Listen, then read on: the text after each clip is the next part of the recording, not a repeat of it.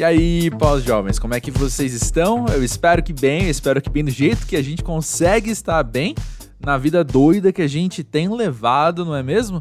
Se você não conhece o Pós-Jovem, eu quero me apresentar. Primeiro de tudo, eu sou André Felipe de Medeiros, muito prazer. E esse aqui é um podcast de conversas, é um podcast não de entrevistas, mas um espaço aqui criado para a gente poder bater um papo sincerão, sem filtros, sem muita edição, com gente muito especial sobre o que, que a gente tem aprendido nessa fase da vida quando a gente ainda é novo, mas não é novinho já há um bom tempo, né? A gente não é moleque já há uns bons anos, mas a gente olha para a estrada e contempla ainda muita coisa pela frente. Tanto coisa que a gente quer conquistar, quanto coisa que a gente precisa aprender, porque já está batendo ali água na bunda, já está batendo ali um relógio atrasado, né?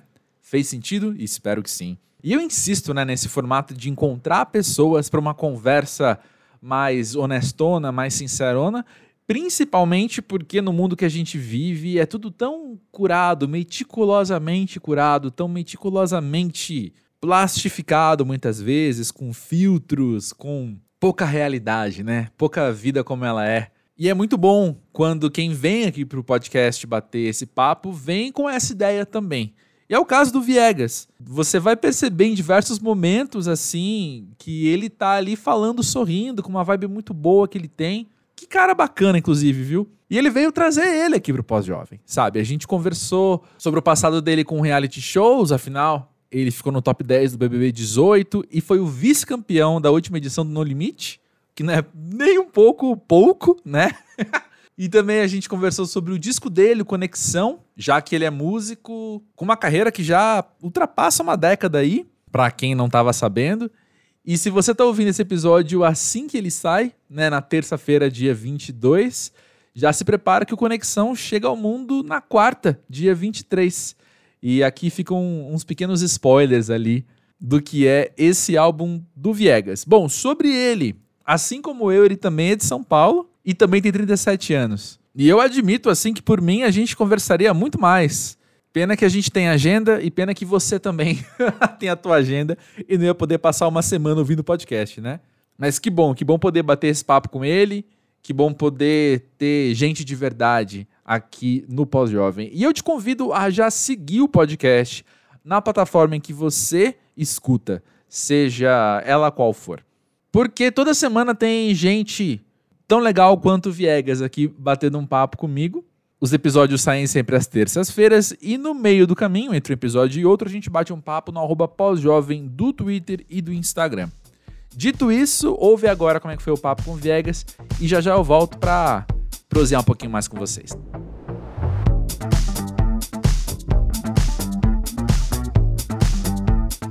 Viegas, conta pra gente, pra você que quer ser pós-jovem. Pós-jovem, cara que pergunta, hein? Boa. Já começamos já. Plano para funcionar aqui. Legal, pós-jovem. Cara, eu acho que é. Eu, quando eu vejo é, essa, esse termo sendo usado, eu acho que, que ele remete um pouco a um lance de tudo vale, tudo pode, saca? Tudo é permitido. Hum. Quando eu penso na palavra jovem, e quando Sim. eu penso nesse pós-jovem, é uma consciência sobre isso, sabe? É a consciência oh. sobre é a consciência sobre isso que você pode fazer tudo, mas você deve fazer tudo, sabe? Eu acho uhum. que isso me remete assim ao pós-jovem, toda essa cara, esse olhar crítico sobre as coisas, o porquê que você está fazendo aquilo, e se isso implica somente em alguma consequência na sua vida ou na de outra pessoa, se isso tem um peso para outra pessoa, se isso, o que, que isso vai acarretar, sabe? Essas consequências sobre uhum. isso. Eu acho que esse pós-jovem assim já me dá essa ideia de essa maturidade. Perfeito. Quando você falou isso, né, das consequências na minha vida e na do outro, eu estava pensando nisso. Eu acho que a gente chega a esse ponto de maturidade quando a gente contempla então na juventude eu posso tudo e a gente faz mais do que podia na real e quebra a cara e magoa os outros, né? Sim, sim. Porque a gente vai percebendo um pouco disso. Eu lembro uma vez que eu estava na Chapada dos Veadeiros e aí eu tive uma aula durante seis dias ali com um amigo meu que é guia chama Ivan Anjo. Ele é um cara sensacional, assim, um dos seres, um dos seres humanos assim mais fantásticos que eu já conheci. E eu lembro que em algum momento, conversando com ele, ele ia falando algumas coisas sobre sustentabilidade, algumas coisas sobre alimentação, algumas coisas sobre espiritualidade. E ele é um cara com tanta informação, e em alguns momentos você fala assim: caramba, cara, eu tô muito errado, saca? Tipo, caramba, eu tô muito, tô muito perdido. E aí eu lembro que em algum momento, assim, falando pra, com ele sobre isso, ele falou assim: calma, cara, fica tranquilo, porque não é a velocidade, é a direção. Então, assim, antes você não sabia oh. sobre essas coisas, agora você ah. sabe. Então, vai no seu ritmo. O, o pouquinho que você conseguir reciclar, recicla. Não, não fica se martirizando pelo fato de você não conseguir reciclar todo mundo. Recicla só seu lixo sabe? Você não precisa mudar o mundo lá fora se você não está conseguindo arrumar nem seu quarto, sabe? Uhum. Então, uhum. esse pouquinho ali, e eu lembro que num determinado momento eu fiquei pensando assim, poxa, Ivan, é meio difícil, né, das vezes a gente saber o que pode ser feito, o que não pode ser feito, e aí ele me deu uma explicação assim que eu achei sensacional e por isso que eu queria compartilhar, assim, que ele falou assim, cara, é só você pensar o seguinte, André, você está na dúvida se o que você está afim de fazer é legal ou não, imagina se todo mundo fizer a mesma coisa que você. Hum. Então, por exemplo, ou oh, posso só jogar esse papelzinho, mas é só esse papel, é meu aqui, ó, tranquilo, só esse papelzinho aqui. mas se todo mundo jogar um papelzinho daquele tamanho também, não vai ser legal. Eu posso Perfeito. plantar uma árvore aqui no planeta? Pô, se todo mundo plantar uma, vai ser massa demais. Então, vai que vai, André. Sabe? Perfeito. Então, então, tipo, essa definição é muito massa, porque a gente, de uma certa forma, a gente fala sobre um mundo melhor e tudo mais, mas, pô, se você me vê na fila do Rock in Rio, André, e essa fila tá uhum. gigantona, seja salve Viegas, como é que tá, irmão? Posso ir aí com você, sabe? Então, só que a gente às vezes tem esse esse lance, né, de alguma coisa ou outra, não, mas só eu, é rapidinho. E o brasileiro é muito um bom nisso, né? A gente nasce com isso daí assim, expert. É. E aí é, é, muito louco porque quando a gente pega essa consciência sobre essa sobre isso, aí esse trabalho de não fazer isso, voltar, é, é, é difícil. E aí você vai vendo o quanto a gente está acostumado, o quanto a gente faz isso em diversos locais, sabe? De diversas formas uhum. diferentes. É muito uhum. doido, muito doido. Muito doido. Cara, não é a velocidade, é a direção, já é uma das frases mais brabas que eu ouvi nesse ano. Ah, que massa. Tenho que massa. certeza disso. Isso vale para tudo na vida, hein? Para tudo na uhum. vida, cara. Tem um. Nossa, um é verdade, para carreira, né? Para tudo, cara, para tudo. Uhum. Porque assim, ó, não adianta você ficar preocupado, por exemplo, dentro do, do seu segmento, dentro da sua área, seu nicho, tem pessoas que estão teoricamente muito à frente de você, tá ligado? Tanto sim, é, sim. em questão de grana quanto em questão de tecnologia e tudo mais, não sei o quê. Só que assim, às vezes, se você concentrar na ideia, concentrar no seu propósito e tudo mais, pode ser que chegue uma hora que essa galera trave, essa galera pare. Hum, e você ali naquele hum. 1% a cada dia, chega uma hora que você pode passar essa galera. Então, acho que é muito mais uhum. focado nesse propósito e tudo mais. Isso, assim, dei um exemplo meio esporádico, mas, cara, nem sempre o sinônimo de sucesso é chegar em primeiro, ser o que vende mais, ser sim, o que... Sim, né? Tem Concordo. coisas que às vezes a gente tá, pô, não, não, o meu sucesso é, tipo, fazer meu trabalho, ganhar X naquele trabalho e passar o máximo de tempo com a minha família, sabe? Pô, perfeito. Com certeza. Vale para relacionamento também, negócio da velocidade tudo. não a direção. É... Tudo, Ih, eu falei errado, tudo. não a velocidade, sim a direção. É, é vale para tudo. mesmo. Pra Gostei. E eu quero voltar aqui uma coisa que você falou, que é quando você ouve então o Ivan falando, você fala, nossa, eu estou muito errado. Eu acho que tem uma, uma postura que a gente pode ter aí também, que é você pode olhar para a sua sensação de, nossa, eu estou muito errado, com um certo deslumbramento de algo que você está contemplando, que é muito bom, na verdade. Eu acho que muita gente esbarra na sensação de estou muito errado e lida com isso de uma maneira negativa para si mesmo, sabe? De inveja ou de, de autocomiseração também, sabe? Quando na verdade, pô, não seria muito bom a gente olhar para a gente e falar: caramba, eu estou muito errado, eu posso melhorar muito como uma possibilidade e como algo que te impele para frente com uma certa frequência, saca? Eu é, sou fã da falar, ideia de me perceber vou... errado. Não, não, não. Poxa, eu tô o tempo inteiro tentando, sabe, ser um cara melhor, assim, o tempo inteiro. Exato. E eu, eu acho que isso é muito positivo. Eu, eu acho até que em alguns momentos a gente precisa soltar um pouco o freio também, tipo assim, viver, saca? Quando eu, é. eu chego no Ivan e falo assim, Ivan, tô muito errado, é, aquele momento ali eu fiquei um pouco chateado comigo mesmo, justamente pelo fato de não perceber que eu também estava fazendo parte de um. Que assim, vamos lá, você faz parte dos que ajudam ou dos que atrapalham. Tem esses dois grupos, saca? E aí, quando, quando eu, eu percebo que eu estava fazendo parte dos que atrapalham, você fala, poxa, velho, não queria. Só que aí o que, uhum. que acontece? Existem muitas coisas que a gente não tem consciência sobre, essa ignorância do não saber a coisa, né? uhum. né? Porque uhum. tem aquele estágio da ignorância que eu vejo que é tipo assim, e aí, o problema é meu, faço o mesmo, saca?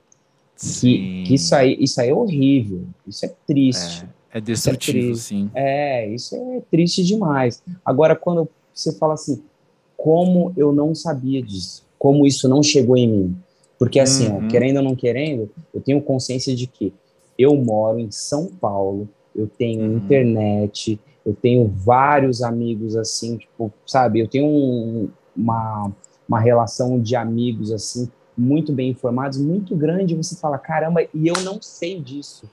Imagina quem mora, sei lá, em, em qual estado, no fundão desse estado, sem internet e tudo mais. Então, assim, por que que isso não passa na novela?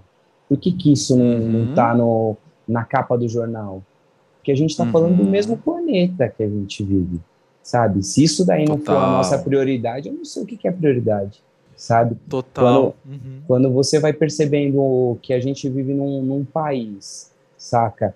Onde cada vez mais eles colocam mais veneno na nossa alimentação, onde uhum. cada vez mais eles destroem a nossa vegetação. Uhum. Cara, como que é isso, assim? Sério, e depois faz o quê? Já, tá, já comprou o lote lá em Marte? Aí depois que vocês destruírem tudo aqui, vocês vão destruir onde? Tem outro Exatamente. onde? Sabe?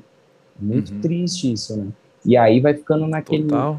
Vai chegar no momento que, beleza, ainda vai ter aquele momento onde quem tem dinheiro ainda consegue se virar, consegue comprar coisas e pessoas. Mas vai chegar um uhum. momento que vai acabar as coisas e as pessoas, cara. E aí você vai pra onde? Ah. Né? Total. Eu quero voltar também nessa questão de perceber quanto está errado com outro olhar também, que eu acho que eu fui até um pouco duro quando eu falei isso, né? Mas de um olhar um pouco mais humanizado, que é a gente sabe o quanto a gente é cobrado, né, cara?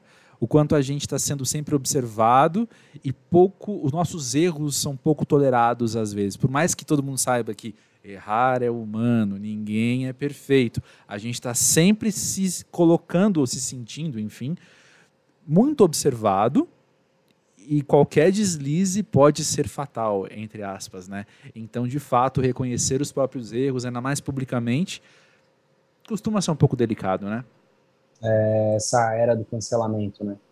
Essa era do, do é. cancelamento. É. Então, cara, eu, eu sou suspeito para te falar assim sobre isso, porque eu acho é muito difícil eu falar assim para você. Eu acho que é isso, viu, André? É assim. Porque parece que quando a gente fala que é isso, aquilo já está errado, sabe? Hum, Só que, hum. peraí, isso serve para quem? Para o André?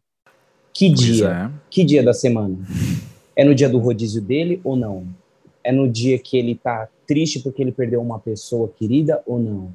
É no dia hum. que hora ele já tinha almoçado ou não tinha almoçado? Tava frio? Tava calor? O que que aconteceu? Então, assim, eu acho que tem uma série de coisas, cara, que precisaria ter uma noção antes de.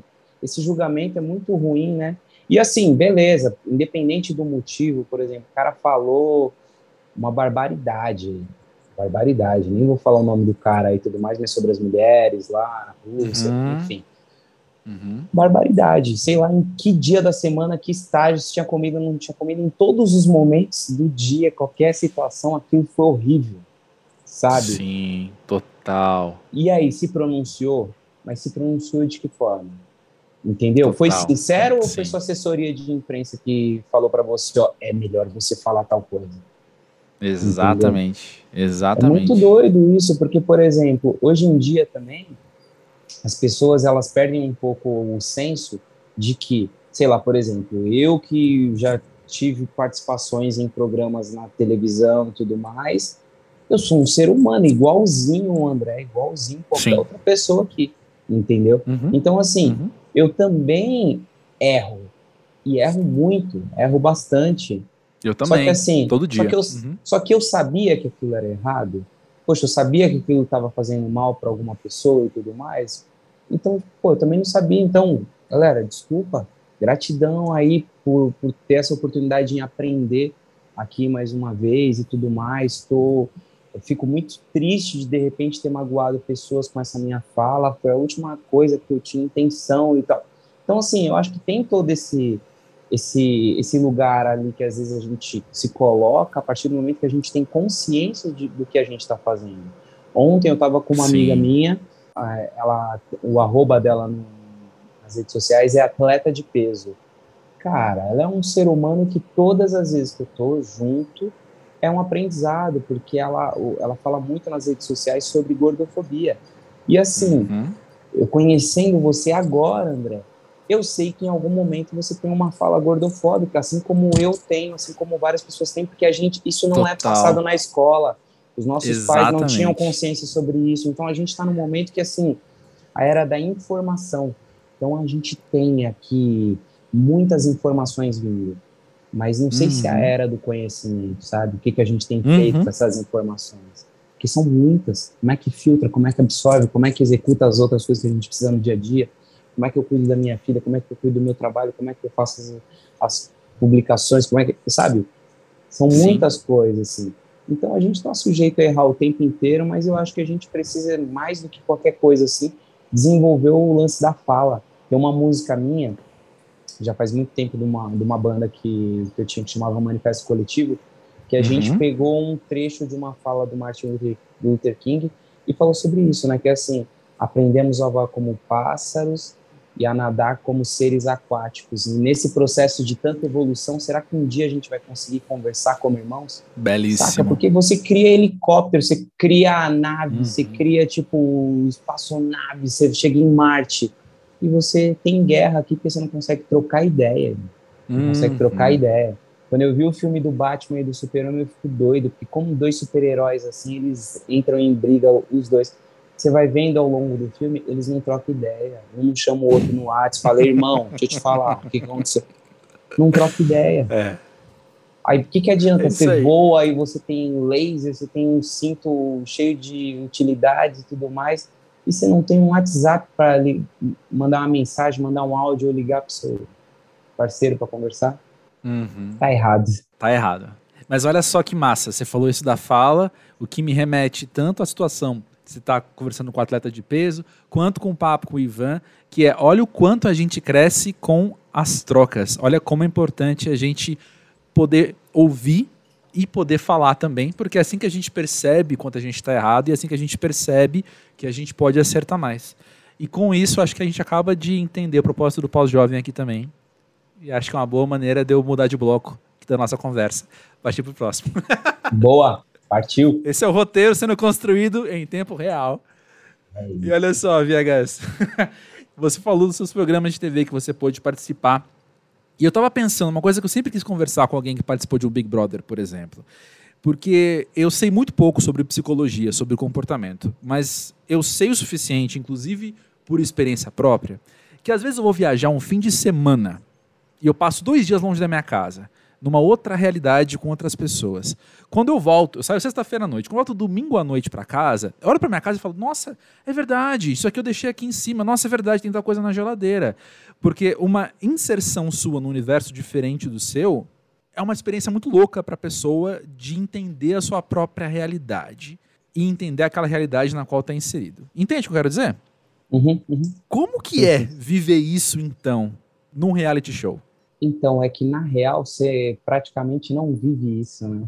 Porque assim, ó, por exemplo, Sério? se você é porque se você já você já sente esse desconforto, essa surpresa, todo esse contexto, dentro de uma viagem que você escolheu o dia, que você escolheu o lugar, que você escolheu se você quer almoçar agora ou não, se você viu ali num papel que hora que é o almoço, que hora que é o café da manhã, se tem piscina, não tem, se você vai ficar num quarto com cama de casal ou de solteiro, se você vai acompanhado ou não. Se você já tem tudo isso, assim, você ainda chega em casa depois de um final de semana e fala: é bom chegar em casa, né? Imagina, cara, quando você vai para um lugar assim, onde você não escolheu as pessoas que vão viajar com você, onde você não uhum. escolheu a casa que você vai. Você não uhum. sabe que uhum. quarto você vai ficar e nem se você vai ter cama nesse uhum. lugar. Você não sabe que hora que é o café da manhã, nem o almoço, nem a janta. Você não sabe o que você vai comer nesses lugares, se é que você vai comer. Você está no grupo que come ou não? Ah, pois você vai é. ter que fazer é. uma prova, uma competição para garantir a sua alimentação, para garantir o seu quarto. Ah, você vai ter que garantir cada dia da sua estadia nessa casa aí, fazendo provas, votando em pessoas, colocando uma placa de quem deve sair, quem deve ficar.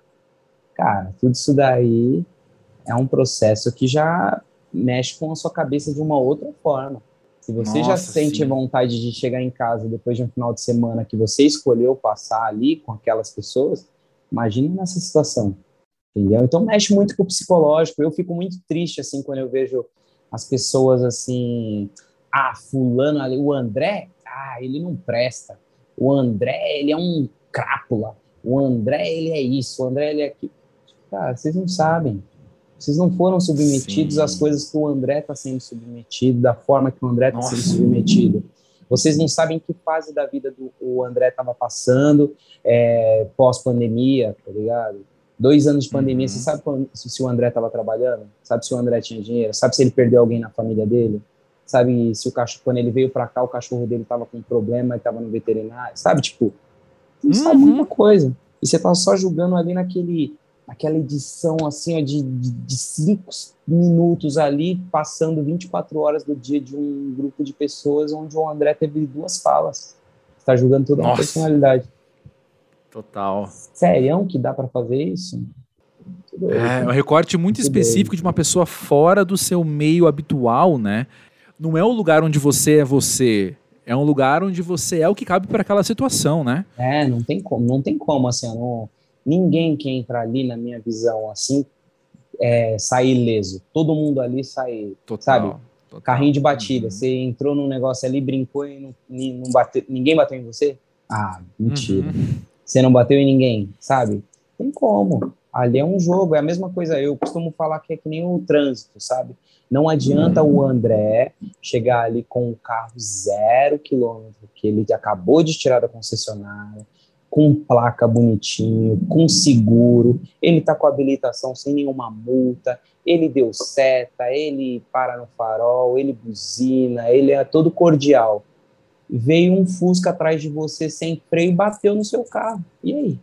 Uhum. Não quer dizer que você dirigiu mal, mas você está no trânsito, você está no trânsito, você corre o risco de bater e ser batido, sabe?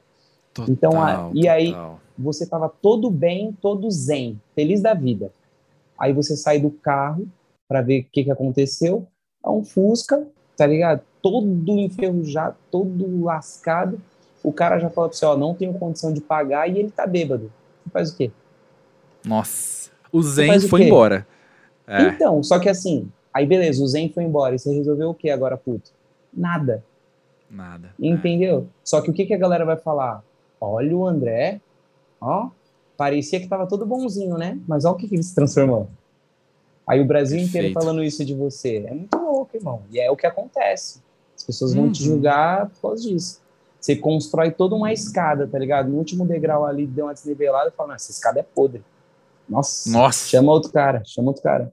Nossa, é. Cara, é muito muito forte isso, né? E eu penso também que você tá nessa situação do Big Brother. Do, no limite, eu, é, eu imagino que seja bem diferente também, né? Até a questão da durabilidade. Não? Eu, eu costumo dar esse exemplo para as pessoas. Se ah. liga nisso, André. Você é convidado para um reality.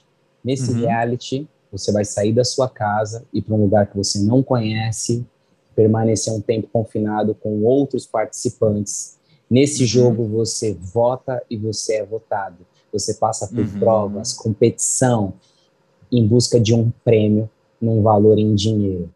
Qual é o uhum. jogo? É verdade. vale para vale os dois. Entendeu? Sim, que total. Louco. O que eu tava pensando é que essas situações elas te forçam a nunca relaxar, nunca esquecer que você tá numa competição, né? É, mas, mas a gente, eu acho que eu acredito muito no ser humano também. Não sei, não sei também se é porque eu trabalho com arte e tudo mais. Então eu acredito que em vários momentos ali você desencana da câmera, cara. Você precisa de um abraço, você precisa de uma conversa, você precisa de um olhar, você precisa de um gesto de carinho, você precisa, sabe? Você Sim. faz o prato para uma pessoa, alguém faz o prato para você, você quer um doce, alguém busca para você, você dá um doce para alguém, você pega alguma coisa, porque a gente precisa disso. Senão a gente. Porque, ó, beleza, a gente faz essas entrevistas aqui e tudo mais, de forma online e tal, não sei o quê, mas, pô, é muito mais legal quando a gente tem a possibilidade de estar tá junto, conhecer. E aí, brother, Total. como é que você tá? Ó, terminou a gravação aqui, ó, tem uns negócios aqui pra gente comer, vamos trocar ideia. Não tem preço isso. Total. É isso, isso daí eu acho que tá, faz parte da nossa essência como ser humano, essas relações, esse contato e tudo mais. Sim, e você consegue dizer o que, que as experiências, então, com reality shows te ensinaram sobre você? Cara, eu, eu vou te falar que elas reforçaram muitas coisas. Eu, eu, eu, sinto que, ao longo da minha vida, toda a personalidade que eu fui construindo, as coisas que eu fui aprendendo, os livros que eu li, as coisas que eu achei interessante, os filmes que eu assisti, tudo que eu achei que era importante, as coisas que minha mãe me ensinou, tudo que se tornou valores e princípios para mim, ali você precisa colocar em muito em prática, tá ligado? Tipo assim, e aí, é isso mesmo? Que é que nem eu falei para você, por exemplo, eu lembro perfeitamente, perfeitamente da última vez que bateram na traseira do meu carro. Hum. O sentimento é, puta, é esse já já é tipo assim, ah, velho. E aí eu lembrei de uma vez que eu bati na traseira. Hum. E que uhum. o cara já saiu bravo, difícil, a, a, conversa já se tornou difícil. E aí, naquele momento, aquele estralo, eu falei assim, não, não, não, pera, pera, pera, pera calma, beleza, vamos lá. Quando eu saí, perguntei primeiro para a mulher se ela estava bem, você está bem, como é que tá, tranquilo, tá, tá, então assim, eu fui acalmando ela, ela já, tá, ela já estava mais nervosa, já estava tensa com tudo, tudo mais, então assim, a gente conversou, depois eu vi que nem zoou meu carro, tudo mais. Uhum. Não, você tá bem? Tá bem? Não, tá tranquilo. Meu nem também. Então, falou, beijão, boa tarde. Mas e se eu tivesse no meu impulso? Porque assim, a gente é ser humano, são sentimentos, são pensamentos, são coisas Total. que vêm. Uhum. Vem, e aí? Você faz o que com elas? Uhum. Sabe? Então, uhum. assim, eu acho que essa inteligência emocional, tá psicológica e tudo mais, ela é, é muito importante. E ali no programa eu tive que exercitar isso, colocar isso na prática, porque eu já exercitava isso há muito tempo, sabe? Então as uhum. pessoas têm uma mania de, ah, Viegas, é que você é calmo, que você é tranquilo. Ah, velho. Não. Mano, eu fico tão puto quanto qualquer pessoa, saca? Sim. Só que é um lance de, peraí, tá bom, tô puto, resolvo isso puto, não vai adiantar. Então, tem momentos que as pessoas que eu amo, as pessoas com quem eu trabalho, as pessoas com quem eu convivo, tem momentos que às vezes eu falo assim, gente, peraí, ó, não quero falar disso agora. Deixa, dá um tempo aqui para organizar aqui as ideias. Ah, beleza.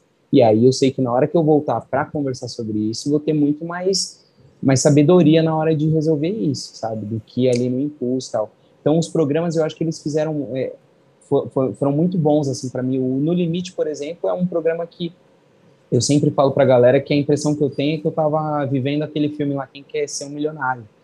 Que cada uhum. pergunta que rolava, cada prova que acontecia era alguma coisa da minha vida, sabe? E uhum. aí, tanto é que, cara, eu acho que tudo isso que eu tô te falando, assim, refletiu muito, por isso que veio tão forte, assim, esse álbum na minha vida, assim, o Conexão. Que ele já fala uhum. justamente disso, de, tipo, essa conexão entre tudo que eu aprendi com a minha mãe, as coisas que eu li durante a minha vida, que eu assisti durante a minha vida, as coisas que eu vivenciei, seja em programa, seja num trabalho como office boy, seja no shopping quando eu trabalhava como vendedor, no telemarketing quando eu trabalhei, em tudo isso, todas as possibilidades com o Ivan, com, sabe? Uhum. Tá aqui, você quer falar do quê? Sabe? Uhum. Quer falar do quê? Quer, quer fazer o quê? E aí foi um momento que eu precisei me encontrar, essa pandemia foi um, acho que foi muito difícil assim para todos nós, assim, para alguns uhum. mais, outros menos. Eu acho que ninguém saiu ileso, né? Então, seja profissionalmente, Exato. seja financeiramente, seja na balança, seja independente de onde foi assim, cada um Sim. ali em alguma área precisou, sabe, é, mexeu com alguma área, alguma parte da vida dele ali. E comigo também. E eu precisei, assim, do, do Conexão muito mais como remédio do que qualquer outra coisa, assim. Me ajudou demais, foi um momento que me fez muito bem fazer cada uma dessas músicas, assim. Pô, perfeito! Só voltar rapidinho no assunto aqui, para te fazer mais uma pergunta antes de falar mais do disco, uhum. que eu quero ouvir mais sobre o disco, mas sobre isso de você aprender sobre você mesmo nos programas. O que as pessoas estavam te falando sobre você seja dentro de um reality show, seja fora, seja o público, seja depois que você viu, também foi coisa que você confrontou e falou: isso tem a ver comigo mesmo? Isso tem a ver com quem eu sou? Ou tem a ver só com a percepção deles naquele contexto? Rolou esse momento? Cara, então, eu, rolou, assim, dentro do programa e fora do programa, mas aí tem um detalhe que para mim é muito importante, porque assim, eu venho de, da periferia, né, de São Paulo, Zona Leste, Guaianazes. E assim, eu lembro quando eu era mais moleque, André, você tinha que ser muito brabo na, né, na sala de aula, no sentido de aguentar a zoeira. Os caras chegam para zoar, então você tem teve nem graça isso aí, mano. E aí você trabalhar aqui na sua mente já a, a resposta daquilo. Eu tenho que muito melhor que você. Que é para você, que é pra você nunca mais tentar zoar comigo, saca? Tinha muito Sim. essa parada. Só que o maior exercício ali para mim que eu trago hoje não é responder você e te zoar também. É justamente o lance de entender e falar assim, mano, o que você tá falando não me afeta. Saca? Só que uhum. hoje, quando eu enxergo esse o não me afeta, é justamente, peraí, o que o André tá falando faz sentido? E aí, Viegas, você tem dread, né? Tenho dread. E aí, Viegas, você é careca, né? Não, não sou careca. Saca? Tipo, tem coisas que assim, ah, o Viegas é mó falso, ele tal coisa. Eu sou falso por causa disso que essa pessoa falou? Não, não sou. É a visão dessa pessoa com relação ao que ela viu. Tá tranquilo. Perfeito. Foi editado, uhum. foi não sei o que lá e tudo mais. Você quer ter essa impressão aí? É um direito seu, mas você não sabe sobre tudo, saca? Eu teve uhum. um episódio muito marcante assim, que tem muito a ver com isso que você tá falando você me perguntou, que é o seguinte: teve um dia, um jogo da Discord na minha edição, que eu cheguei no, nas pessoas mais próximas de mim e falei assim: ó, estrategicamente, você quer se proteger e quer proteger quem está com você. Então, por exemplo, tem aqui o Marcelo, meu amigo, está aqui do meu lado. O Marcelo não gosta do André.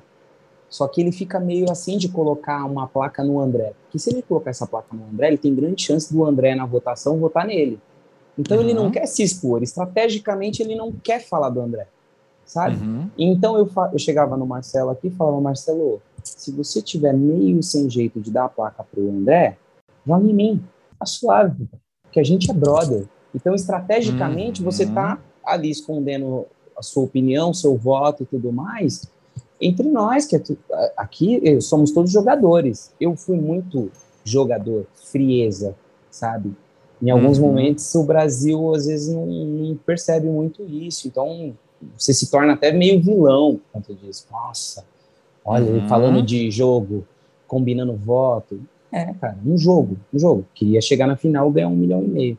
Então, e aí eu falava pra galera, mas aí a galera falava assim, mas você não se importa com isso? Eu falava assim, gente, lá fora, no mundo real, as pessoas colocam placas na gente todos os dias. E a gente não tem nem uhum. direito de falar se a gente concorda ou não. Caramba, As pessoas só falam. Sim. Então eu acho que a arte e a minha vida, que elas se misturam, me deram muito essa percepção assim sobre tudo isso que, que a gente vivenciava no jogo, sabe? Então uhum. eu, eu, lembro que muitas vezes, praticamente quase todos os dias, eu me perguntava por que que você está aqui? Eu vim aqui para ganhar um milhão e meio, sem pisar em ninguém, sem fazer mal para ninguém e tudo mais. Então eu não preciso entrar nessas discussões, eu não preciso entrar nessas questões aqui, eu não preciso me abalar com isso, com aquilo. Você precisa ir lembrando, porque senão chega uma hora que você segue o fluxo daquele bonde. Sim. Entendeu? Senão, na hora que baterem Total. no seu carro, você vai sair do jeito que saem as outras pessoas. Mas peraí, o André, Aham. ele é agressivo? Ele é esse cara bravo? Ou não? É porque quando alguém bate no nosso carro, a gente tem que sair bravo. Boa. Exatamente. Uma coisa que eu falo de vez em quando aqui, eu e a Cris Lisboa também trouxe recentemente no episódio com ela aqui do Pós-Jovem, né? Que é uma diferença muito grande entre ser e estar também, né? Você tá bravo. Quer dizer que você é um cara bravo? Não, aquela situação, aquele contexto fez com que você estivesse um cara bravo. Ou melhor, E- estivesse isso- bravo. É, e assim, ó, por exemplo, você está bravo. Então, peraí. Você consegue, tá? tendo a consciência de que você está bravo, Agora vamos você consegue ter uma noção de, peraí, peraí, peraí, peraí. Então tem coisa. Hoje tá todo mundo ali sorrindo, feliz, não sei o quê, e eu, eu não quero, eu não tô nesse tema. Eu vou pra lá? Não, é melhor ir. Bateram no meu carro, meu Deus. Vou sair dando soco agora porque eu tô bravo? Peraí, então eu preciso. Tem esse lance de tentar se antecipar também algumas coisas, algumas sensações e tudo mais. Eu tive a oportunidade de ter é, um acompanhamento com um cara assim que é, ele estuda o comportamento humano e tudo mais, é o Fernando Rochael, Rochael, um cara sensacional, e é muito louco porque com ele eu aprendi a enxergar melhor algumas coisas, né? Que tudo isso que a gente está falando com relação a é, sentimentos, esses sentimentos muitas vezes eles causam sensações. Alguma Uhum. parte do nosso corpo está falando isso. Quando você está chateado, sua sobrancelha faz assim, sei lá, seus ombros fazem assado, sua fome já fica de tal forma, sabe? Tem uma série de coisas que acontecem que vão, que quando você tá mal, vai acontecendo com o seu corpo, só que também tem um processo inverso. Espera aí, tem aquela música que você, que você ouve, que aquela música normalmente te deixa mó feliz. Será que você colocou essa música esse dia que você ficou chateado? Tem aquela comida que, nossa, aquela comida quando você come aquela lá é- te deixa voando. Você comeu ela, Uhum. saca? Aquelas Uhum. pessoas que te fazem bem, você mandou um áudio, sabe? Então tem algumas coisas que a gente também consegue. Peraí, assim como você tá, tá querendo cuidar da sua imunidade, lá você toma aquelas energias C da vida lá, por Aham. exemplo. Não, não, não, nem quero gripar essa semana, já vou comprar aqui. Você se antecipa. Tem outras coisas também. Poxa, eu tô ficando meio assim vou trombar tal pessoa. Ih, aí é risada garantida, sabe? Vou comer aquilo lá que, nossa, aquilo ali não tem como eu ficar na deprê, sabe? E cuidando Sei. da gente de outras formas também. E não Você deixar. é pós-jovem, né, meu? Ah, a gente tem que evoluir, né? É, tem que evoluir, então. né? Tem que evoluir. É. É aquilo que eu comentei, assim, eu acho que esse olhar sobre, né? Uhum. É uma oportunidade que você tem, assim, ou um acúmulo de oportunidades que você teve de se conhecer, de saber o que te faz bem, de saber os atalhos que você tem para sair de uma situação ruim, né? É. E, e por aí vai. Mas olha só, quero falar do conexão com você, quero trazer uma interpretação pessoal que eu tive, assim, quando, assim que eu vi o nome do disco, já gritou para mim, assim, essa questão, pô, o disco saído em 2022, então, é um disco conexão é algo que nós todos estamos sentindo falta, por um lado, por causa da pandemia, pô, eu fiquei... Eu passei 2020 inteiro, eu posso contar em menos de duas mãos quantas pessoas eu vi naquele ano, né? Então, senti falta dessas conexões. Ao mesmo tempo que conexão me remete à era digital e a maneira com que a gente se relaciona, então, com os indivíduos e também com o mundo ao nosso redor através de uma conexão digital que me permite, então, conectar, enfim, desde outras pessoas até veículos de informação, por aí vai. Tudo isso para te perguntar. Tem aquela dicotomia de que ultimamente nós estamos cada vez mais conectados, porém também cada vez mais solitários. Como é que você Sim. vê isso? Então, e sabe o que é doido? Você falou de dois tipos de conexão, que esses dois tipos eles estão inseridos no, na- na- nesse conceito, né? Uhum. Que é esse lance assim com o outro, tanto pessoalmente assim, como virtualmente também. Mas Uhum. essa conexão ela já começa de uma outra, que é a nossa, né? Eu saquei nas entrelinhas que você estava me contando agora. Exatamente. Que é, que é essa nossa, assim, cara, começa daí. mesmo.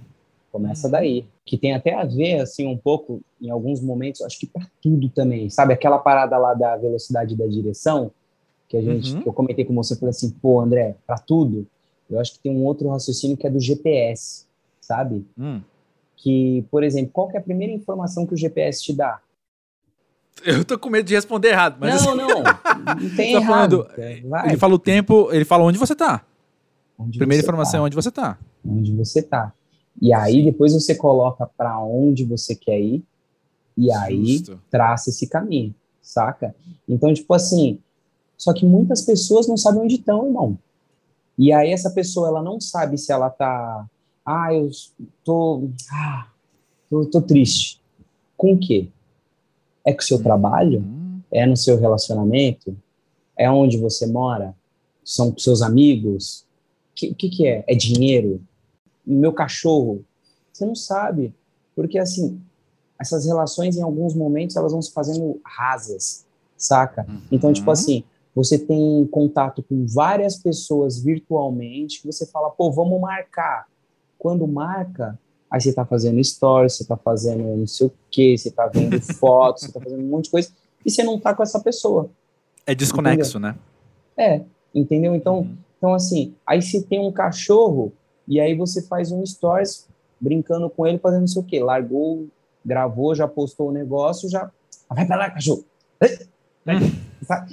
E, Não. E, e aí, tipo assim, vai ver um filme, pô, você vai ver um filme porque falaram que aquele filme é bom e tudo mais. Então você precisa mais postar que você tá vendo aquele filme, porque, cara, a gente não degusta mais as coisas, saca? A gente não sente mais. A gente, hoje mesmo, tava conversando com uma amiga e a gente tava falando sobre isso de, tipo assim, ah, tava lendo um, um livro lá e a galera tá falando que era mó massa, eu achei mó chato, larguei.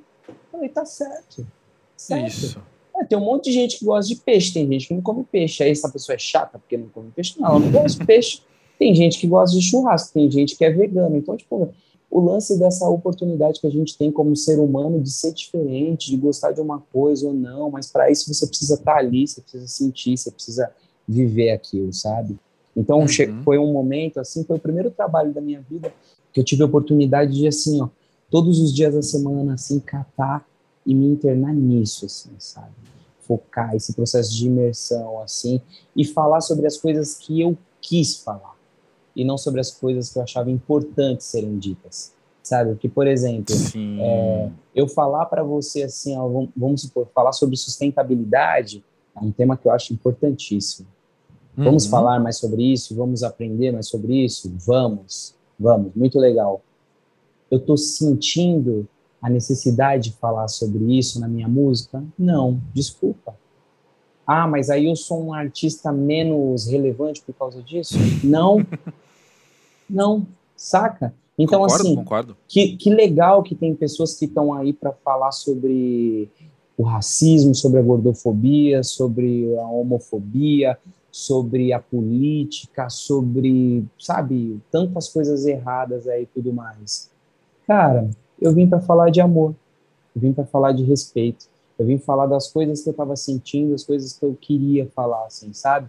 Com o meu uhum. violão, com aqueles acordes, na simplicidade daquilo, assim, fazer e falar sobre aquilo. E cada pessoa que eu chamei para fazer parte desse trabalho foram pessoas que, quando eu estava ali naquele processo fazendo, eu falava, putz, ia ser bonitão tal pessoa cantando aqui agora, né? Vou chamar, vou chamar. E aí, tanto é que era muito doido, porque quando eu chamava essa pessoa, era quase que já uma situação assim, ó, tipo, ó, artisticamente eu entendo que às vezes você não está no momento que tem a ver com o que eu escrevi, então sinta-se à vontade, sinta-se à vontade para caso você não se identificar, declinar o convite. Porém, sim.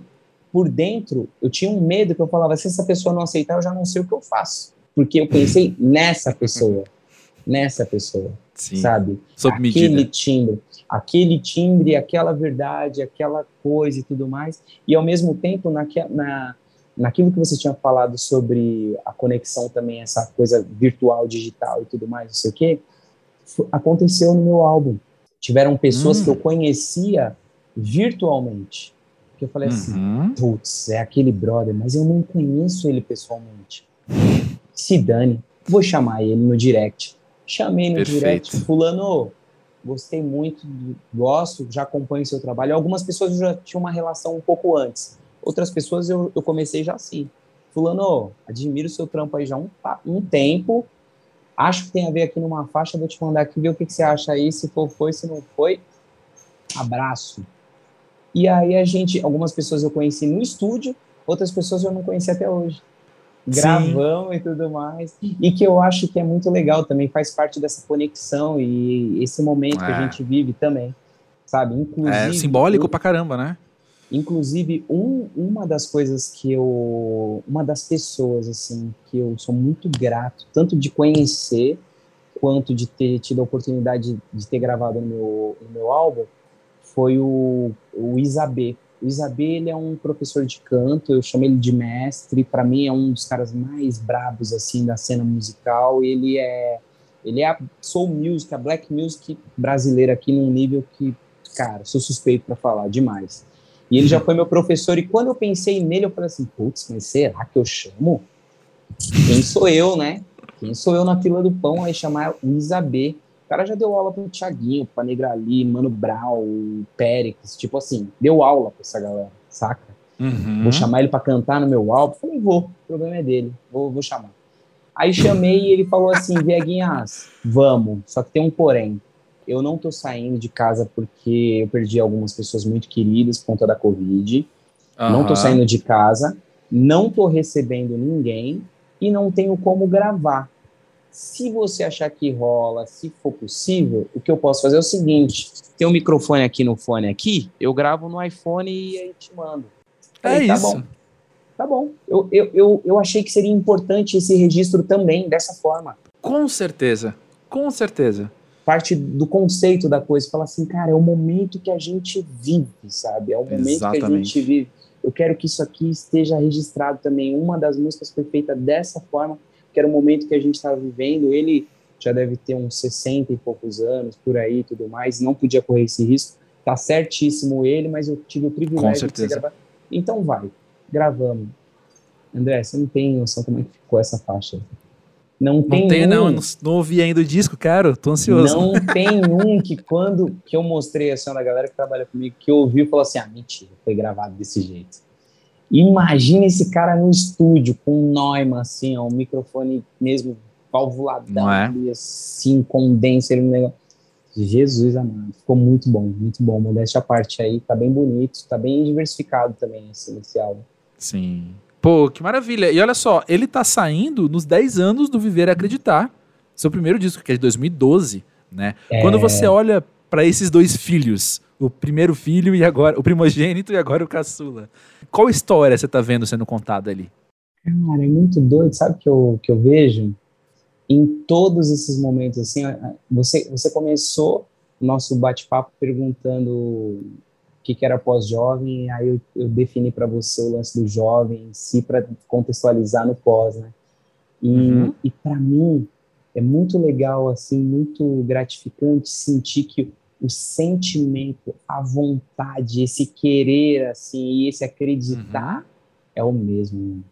Uau, sim. É, o é, mesmo, é a tua cara. essência, né? É, é, tanto é que eu tenho tatuado no peito ver acreditar, assim, eu sou um cara muito, sabe, isso para mim aqui começa na mente, sabe? Toda a realidade uhum. antes ela é imaginada, assim. O cara que criou o helicóptero, em algum momento, ele mentalizou esse helicóptero para depois Sim.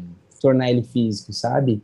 O uhum. avião, a, a, cadeira, o computador, sabe? Tudo isso daí, não, ninguém faz nada assim, sem do nada. Ah, é por acaso aconteceu assim, sabe? Tem o, uhum. esse design que já acontece aqui na sua mente primeiro e tudo mais. E, e, eu, e durante muito tempo, no meu primeiro single, primeiro single que eu lancei, chama Brasil Multicolor, esse single ele já tinha alguma coisinha ali de uma brasilidade que tentava vir, mas eu ainda não tinha ferramenta suficiente para isso. Era muito leigo musicalmente para converter tudo que eu tinha ali assim na cabeça numa faixa e com essa com essa musicalidade que eu consegui só agora no Conexão, cara. Olha só, é. que lindo, cara, que lindo. Que lindo é. que é poder olhar para você e, e, notar essas coisas e ver essa história é. sendo contada, né? Sabendo que daqui 10 anos também você vai olhar para trás e ter mais, nuan mais capítulos dessa história. É, né? é mas, mas sabe o que é doido? Assim, por exemplo, eu acho muito bonito e essa história, sou muito grato por ela, mas é muito louco o quanto eu percebo exatamente isso, assim, onde, tipo, no Brasil Multicolor, o que eu tentei fazer, Aí eu vim ali no, no depois no viver acreditar com os recursos que eu tinha, com a possibilidade que eu tinha, tentando fazer isso, ainda não conseguindo, na alquimia, tava tentando, mas cada single, cada coisa, quanto foi me preparando, e eu falo para você assim, ó, que esse é, é, a primeira vez que eu acho que eu consegui fazer o que eu queria fazer realmente, sabe? Uhum. É muito doido, Massa. assim. Cheguei agora, Maturidade cheguei agora. artística, né, cara? É, uhum. é, é. Eu levei, levei todo esse tempo, assim, esses 10 anos aí, para chegar nisso que eu consegui agora, no, no Conexão. E aí, daqui em diante, eu percebo que, por exemplo, quem ouviu o meu trabalho já vai conseguir, sabe? É o Viegas aqui, ó. Viegas essa sonoridade ah. aqui, ó. Ah. É isso aqui, essa textura aqui, ó. É isso. E daqui para frente a gente vai trabalhando em cima disso, assim, mas já, já com, com essa característica, sabe? Sei. Pô, lindo, cara. Para terminar o nosso papo aqui, me chamou a atenção quando eu tava lendo no release de imprensa, né, que você cita que as bandas que mais te influenciaram crescendo tal foi Planet Ramp, o Rapa, Nação Zumbi. Ou seja, inegavelmente temos a mesma idade, né? Mas eu queria te perguntar, como é que é para você hoje ouvir esse som que você cresceu ouvindo? Sendo muito sincero com você, eu praticamente não ouço hoje. Uhum. Muito doido, porque Ficou pertencente tive... àquele momento, né? É, é, tanto é que, assim, por exemplo, uma das bandas que eu mais gostei na vida, um dos shows que mais me marcaram na vida foi o Rage Against the Machine, Pô, uhum. quando eu uhum. fui em 2010, se eu não me engano, pro SWU, assisti aquela banda, meu Deus do céu.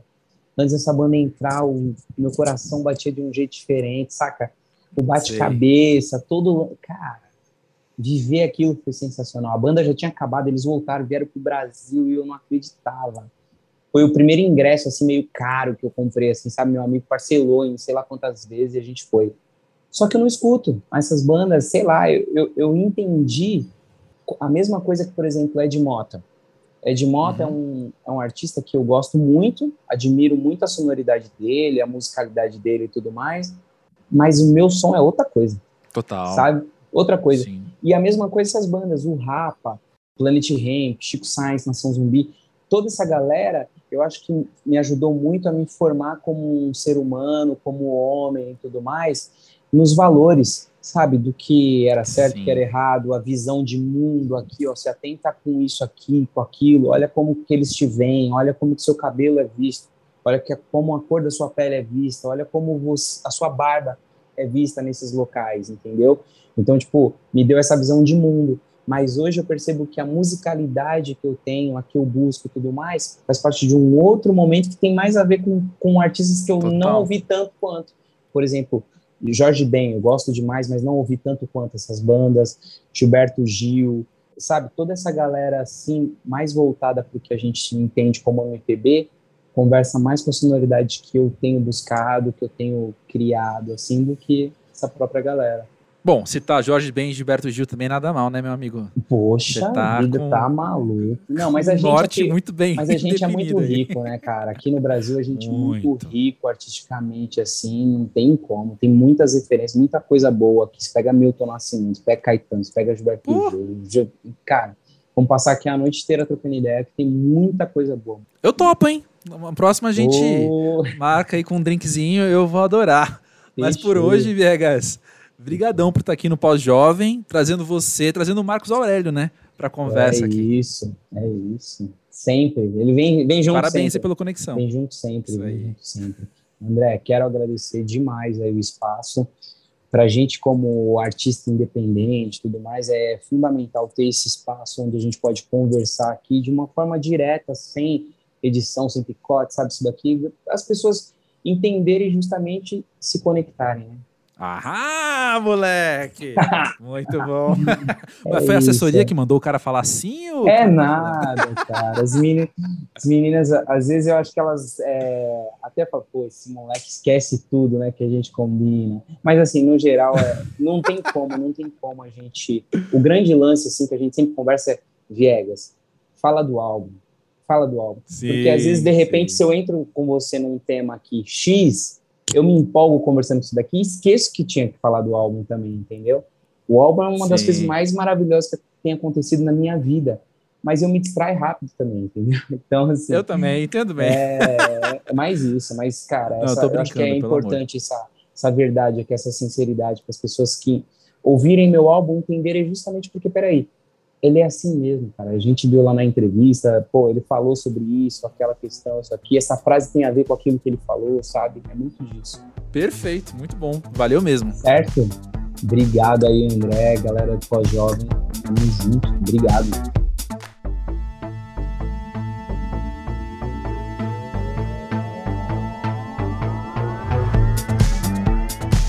Aí, ó, não falei? Não disse que dava para ouvir o sorriso dele nas palavras. Viegas é muito querido, né, cara? Que gostoso poder trazer essa conversa para você. E enquanto eu editava o episódio, eu anotei uma fala dele aqui, né? Ele disse: "Nem sempre sinônimo de sucesso é chegar em primeiro". E eu acho que essa conversa, no geral, mas essa frase também chegou para mim num contexto em que eu tenho refletido muito sobre alguns assuntos que eu queria trazer aqui para a roda, para a gente poder pensar junto. E eu admito que eu nem sei se eu tô num dia legal de conseguir estruturar essas ideias, que eu tô meio aéreo hoje, mas vamos tentar. Eu fico pensando assim, olhando pro Viegas, mano, o cara top 10 do BBB 18, beleza. Vice-campeão do No Limite que teve em 2021, certo? Beleza. Então, assim, quando eu penso na quantidade de pessoas que não participaram de um Big Brother, que não participaram de um No Limite, e é claro, um grande recorte aí das pessoas, da população brasileira, que adoraria fazer essas coisas. O número é gigantesco, né? Ele tá ali entre um grupo muito seleto de pessoas que tiveram essas oportunidades. Ainda mais quando você pensa em alguém que participou dos dois, né? Do Big Brother e do No Limite. E é aquela coisa, né, de premiação gringa, assim, que as pessoas falam, ah, só de estar entre os indicados já é uma vitória.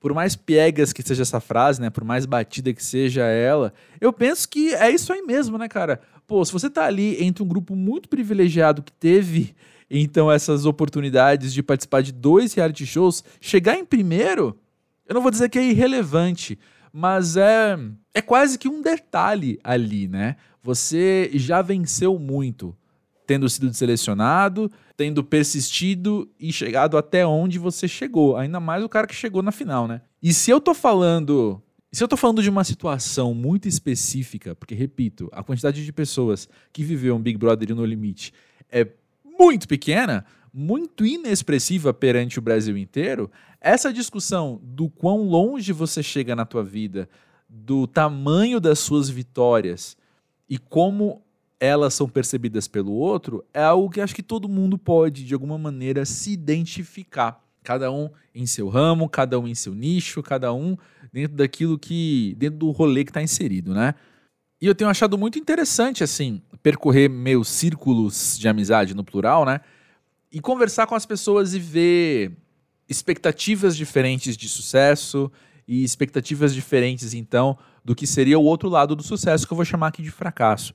Né? Então, tem pessoas que olham para alguém e falam: Meu, essa pessoa é muito bem sucedida. Eu vou conversar com aquela pessoa, e aquela pessoa fala: Cara, eu não tô nem perto de onde eu queria estar. E tem também o outro lado, né?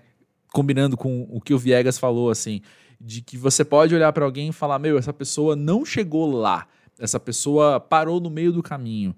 E aí você vai conversar com ela, ela fala: "Cara, eu tenho tudo que eu queria ter". E se eu posso concluir esse raciocínio em algum lugar, eu queria deixar ele bem aberto para a gente poder pensar e conversar mesmo. Mas assim, tudo isso só me comunica, só me relembra o quanto tudo isso é abstrato, rarefeito, praticamente inexistente, né? São valores que a gente cria tanto de sucesso quanto de fracasso. São coisas que você não, não encontra na natureza, né? Você precisa inventar, você precisa nomear para que isso exista. E eu penso que quando a gente é relembrado disso, quanto mais a gente compreende e é relembrado disso, talvez mais fácil seja a gente transitar em meio às nossas próprias expectativas do que é sucesso e do que é o fracasso, para mim na minha vida, para mim na minha experiência, para mim na minha realidade, que é, por definição, sempre diferente do outro. E é por isso que quando a gente conversa com as pessoas, quando a gente troca com o outro, que a gente vai aprendendo mais sobre as nossas próprias realidades, né? Porque o outro me revela muito sobre quem eu sou, tanto nas semelhanças quanto nas diferenças. E uma vez falado então de sucesso e de fracasso e do quanto isso é rarefeito, abstrato, etc., eu quero dar um outro passo aqui na conversa de algo que também é abstrato, rarefeito e, e praticamente inexistente na natureza, assim, né? Que é a maneira com que a gente lida com o fracasso e com o sucesso, seja o nosso, seja dos outros, que é na relação de orgulho e humildade. Tô trazendo essa, sei lá, dicotomia assim, né? Esse antagonismo para a gente conseguir entender melhor o espectro em que essas coisas estão localizadas, né? Mas você já parou para pensar o quanto isso também falar de orgulho e falar de humildade também é incrivelmente subjetivo? É muito interessante perceber o quanto esses valores mudam, né, de pessoa para pessoa, o quanto tem gente que preza pelo orgulho, o quanto tem gente que tem vergonha de orgulho e aí vai pro lado do que eu vou chamar aqui de humildade, né? Mas também o quanto a nossa expectativa varia de uma pessoa para outra em relação a isso, né? E eu quero resgatar aqui diversos episódios do podcast do Pós-Jovem que os convidados trouxeram isso, né? E dá para fazer um recorte aí muito claro da etnografia dos convidados que falaram muito do medo do orgulho. Não, não sei se medo é a melhor palavra, né? Mas do desconforto que o orgulho deles causa no outro, né? E são, em sua maioria, pessoas que sofrem racismo também em outras áreas. O que eu quero dizer com isso, né? Eu quero dizer que tem sido muito interessante para mim, eu, pessoa branca, ser confrontado com essa ideia, né? Ser confrontado de, de pessoas que são vítimas de racismo poderem falar para mim que tem dificuldade em admitir o próprio orgulho de alguma coisa que tenha feito, né? E aí é aquilo, né, gente? Assim que a gente aprende um problema, agora você pode escolher fazer parte dele ou não, né? Você quer ser cura ou quer ser doença? Você quer ser construção ou quer ser destruição? E eu tô dando muitas voltas, eu falei que eu tô aéreo hoje, né? Mas vou, vou tentar resumir em dois passos, né? No primeiro passo, então, seria: olha só como é subjetivo, né? A gente pensar em fracasso e em sucesso. E um segundo é: você tem notado o quanto a sua percepção da fala do outro, de orgulho e de humildade, perante sucesso, perante fracasso, enfim, perante as vitórias deles, né? Perante os sucessos deles, também varia de pessoa para pessoa? Te convido a ficar atento a isso também. Falo isso a partir do momento em que eu tenho estado atento a isso, né? Aprendi com os convidados aqui do Pós-Jovem, principalmente, e tenho ficado atento a isso. Mas e você? Conta de você. Como é que você tem visto essas questões? Falar de sucesso e de fracasso não é a primeira vez que rola aqui no Pós-Jovem. Quando a gente traz principalmente questões dos ouvintes, esse tipo de conversa fica bastante evidente, né? É algo que a nossa geração tem conversado bastante, pelo visto. Mas eu queria muito ouvir mais de você, né? Como é que você tem lidado com essas questões?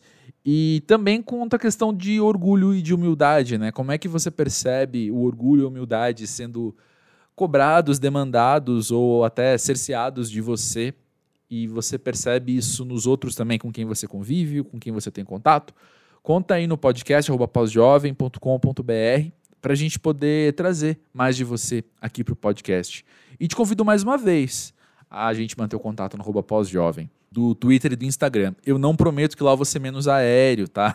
Essas semanas tem sido uma fase difícil, inclusive, para o comunicador aqui manter um raciocínio linear. Mas enfim, aqui é vida real. Pós-jovem está aqui para a gente. Lembra que eu falei? Sem filtro, sem muita edição? E antes de eu me despedir de você, deixa eu te fazer um, mais um convitinho, né? Se você já seguiu também o podcast na plataforma em que você escuta, lembra que tanto no Apple Music quanto no Spotify, você pode deixar uma avaliação do podcast. E quanto mais um podcast é avaliado, mais chances tem do algoritmo, né, espalhar as notícias aí nesse mundão. E eu te convido a deixar uma avaliação sincera. Não, não tô aqui te pedindo cinco estrelas, não. Deixa a avaliação que teu, teu coração mandar, beleza? Para o podcast na plataforma. Enfim, já falei demais. Falei demais mesmo. Agradeço aí a paciência, agradeço a moral e agradeço mais uma vez o Viegas por ter participado aqui do Pós-Jovem. A gente mantém contato e a gente se vê no próximo episódio. Fechou? Grande beijo pra você.